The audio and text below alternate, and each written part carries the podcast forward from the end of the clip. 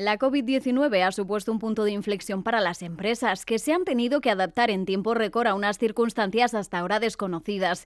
Pero sin duda el teletrabajo como solución y recomendación legal para preservar la salud de las personas trabajadoras y a continuar la actividad de las empresas en el entorno de la pandemia ha sido una de las claves que han marcado un antes y un después. Seis meses después, pese a la vuelta paulatina de los trabajadores a sus puestos de trabajo, sin duda el teletrabajo ya no se ve solo como una medida coyuntural, sino como un elemento de organización de la actividad de las empresas eh, que va a marcar el futuro de las relaciones de trabajo entre las compañías y las personas trabajadoras. Prueba de ello es que si antes de la irrupción de la COVID-19 menos del 5% de trabajadores a nivel nacional teletrabajaban, en la actualidad esta cifra supera el 30%. Esta rápida expansión del teletrabajo en poco tiempo ha hecho pensar al legislador que era necesario el desarrollo de una norma que regulase el trabajo a distancia. Así se hizo llegar a los agentes sociales y como resultado final de la negociación entre el Ministerio de Trabajo y agentes sociales se ha establecido un nuevo marco legal para empresas y personas trabajadoras a través del Real Decreto Ley 28-2020 de trabajo a distancia que entra en vigor el 13 de octubre. Pero ¿cuándo deben aplicar esta norma las empresas? ¿Cuáles son los derechos y obligaciones de las personas trabajadoras que realizan su actividad laboral en régimen de trabajo a distancia? ¿Qué deben tener en cuenta las empresas para su cumplimiento? Respondemos a estas preguntas y analizamos las claves del Real Decreto Ley 28-2020 de trabajo a distancia en un nuevo podcast de KPMG. Bienvenidos. La normativa define trabajo a distancia como la forma de organización del trabajo o la realización regular de la actividad laboral en el domicilio o lugar elegido por la persona trabajadora. Se considera que esta forma de trabajo es regular si en un periodo de referencia de tres meses se presta este tipo de trabajo un mínimo del 30% de la jornada. Existen dos excepciones a la aplicación de la ley actual. Si la empresa ya tenía implantado el teletrabajo con anterioridad y en caso de que no exista exista un plazo específico de duración, dispondrá de un año para adaptarse a la nueva normativa. En el caso de que la compañía haya implantado el teletrabajo como consecuencia de la pandemia a raíz del estado de alarma y el confinamiento de la población, en este supuesto se continuará aplicando la normativa laboral ordinaria. De este modo se mantendrá el sistema de teletrabajo del que ya disponen, aunque deberán, si no lo hubieran hecho antes, dotar de medios a las personas trabajadoras para el desarrollo de su actividad laboral y si previamente no se hubieran compensado, establecer la correspondiente compensación de gastos previa negociación con la representación legal de los trabajadores.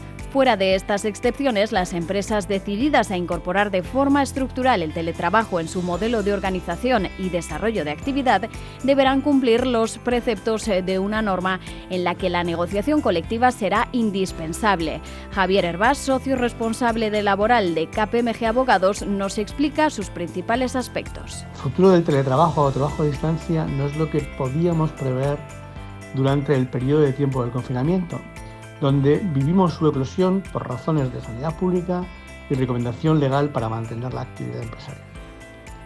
Ese periodo, convulso en todos los órdenes, manifestó bondades y perversidades del teletrabajo, pero parece que la patología de la perversidad ha tenido más peso que sus bondades y el resultado es la norma que entrará en vigor el próximo 13 de octubre.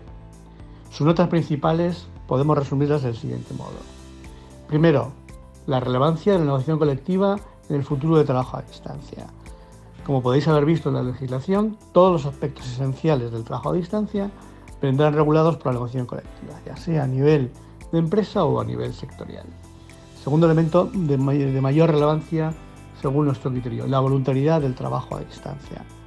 El, el hecho de que deba ser pactado y que deba ser recogido en un anexo eh, al contrato de trabajo, el trabajo a distancia, determina claramente, uno, esta nota de voluntariedad y dos, determina también el hecho de que este trabajo a distancia puede ser reversible. Esta reversibilidad es la tercera nota importante en esta nueva ley del trabajo a distancia. No ley, perdón, en este decreto ley del trabajo a distancia.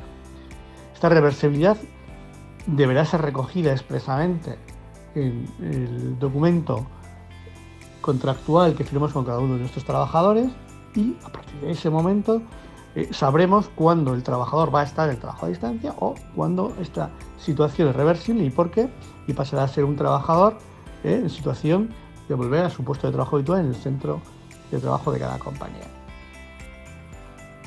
Cuarta punto muy relevante y en el que se hace mucha incidencia en la norma. No hay una diferencia entre derechos y obligaciones del trabajador a distancia y del trabajador presencial.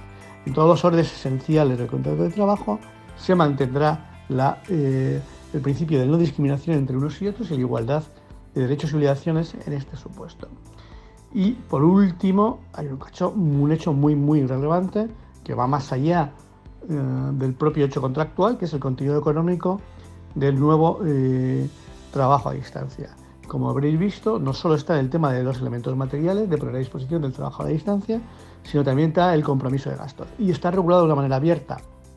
Probablemente se concrete esta situación en los convenios colectivos, pero en defecto de convenio colectivo, en centro de una concreción en convenio colectivo, tendremos que regular bien cuál va a ser la compensación de gastos en el acuerdo individual para evitar complejidades futuras o conflictos futuros con los trabajadores. Estos son, para nuestro juicio, los puntos relevantes de esta nueva normativa de trabajo a distancia que, bueno, pues tendremos que analizar en cada caso convenientemente para ajustarla a las necesidades de cada una de las compañías. Nos encontramos, pues, ante una normativa que las compañías deben conocer y trabajar para su correcta aplicación. Como hemos comentado anteriormente, la negociación colectiva tiene un papel esencial, ya que a través de ella se definen los aspectos esenciales del trabajo a distancia, entre ellos los puestos que pueden ser desarrollados a distancia en la compañía, su duración, el contenido del acuerdo individual entre la compañía y la persona trabajadora que es de obligado cumplimiento y que, entre otras, tiene que incluir cuestiones como los medios, compensación de gastos, horario, derecho a la desconexión digital, etc. Y las condiciones de uso y conservación de los equipos, regulando la utilización de equipos informáticos para uso personal de los trabajadores. Además, es importante tener en cuenta el artículo 5 del Real Decreto Ley que establece la voluntariedad del trabajo a distancia tanto para empleados como para las empresas. Y tan importante como la voluntariedad es la reversibilidad de la condición de trabajador a distancia siendo relevante dejar claro los motivos de esta reversibilidad en el acuerdo individual de trabajo a distancia. La norma también deja claro que los teletrabajadores tienen los mismos derechos que si prestaran sus servicios presencialmente en el centro de trabajo. Entre los principales retos para incorporar el teletrabajo a las empresas, Javier Herbás nos señala las decisiones y reflexiones más relevantes a las que se enfrentan las organizaciones. Para determinar si queremos mm, implementar una política de trabajo a distancia en nuestra compañía, eh, os dejamos a continuación lo que nosotros hemos llamado un decálogo para la toma de decisión de, implementar o no implementar las políticas de trabajo a distancia. En primer lugar, entendemos la primera cuestión a ver si realmente la normativa nos es aplicable o no nos es aplicable. Para determinar si es aplicable o no es aplicable esta, esta nueva eh, normativa, Lógicamente, lo primero que tenemos que saber o conocer es si el modelo de trabajo a distancia a implementar es inferior o no al 30% de la jornada de un trimestre. Y a partir de aquí, implementar aquello que mejor nos convenga. Siguiente cuestión, si no es aplicable la normativa porque se va a seguir o vamos a seguir implementando la política de trabajo COVID, pues deberemos cumplir con las obligaciones de puesta a disposición de medios y valorar cómo hacer la transición hacia la normativa del Real Decreto Ley 2820. Si realmente tampoco vamos a, aplicar de momento la normativa de la regulación del decreto 2820 porque tenemos previamente una política propia o un acuerdo propio con nuestra representación legal de los trabajadores o porque sectorialmente así está regulado, deberíamos también valorar cómo seguir o cómo hacer la transición del modelo que tenemos hacia el modelo normativo. Si la normativa es aplicable, y vamos ya por el quinto punto, lo que deberíamos eh, hacer es mm, cotejar nuestras necesidades organizacionales con las exigencias de la norma. Este análisis de mm, aspectos organizacionales y económicos es necesario para ah, correctamente determinar qué tipo de política queremos incrementar. Si la normativa es aplicable al modelo de política de trabajo a distancia que se pretende implementar por la compañía, primera cuestión, la ponemos en relación con la política del convenio colectivo y vemos qué debemos ajustar y qué debemos ajustar de la política del convenio colectivo. Y a partir de aquí proponemos analizar los costes deducidos de la aplicación de la normativa y su impacto a la cuenta de resultado frente a las ventajas de implementación de la medida. Analizar la coordinación con las políticas de conciliación de la vida laboral y familiar vigentes en la compañía. Analizar la coordinación de la política de trabajo a distancia con las políticas telemáticas y de uso y medios informáticos de la compañía.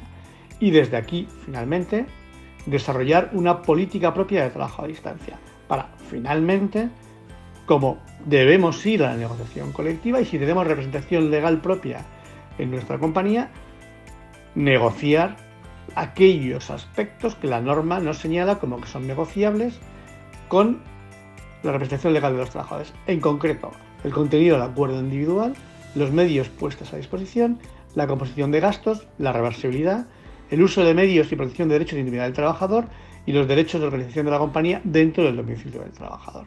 Creemos que este es un ejercicio que nos llevará finalmente a que la política de trabajo a distancia que implementemos en la compañía no solo esté conforme a la normativa vigente, sino que también sea adecuada a nuestras necesidades organizativas y no nos suponga finalmente un elemento de coste mayor que aquello que ahora estamos teniendo en la compañía.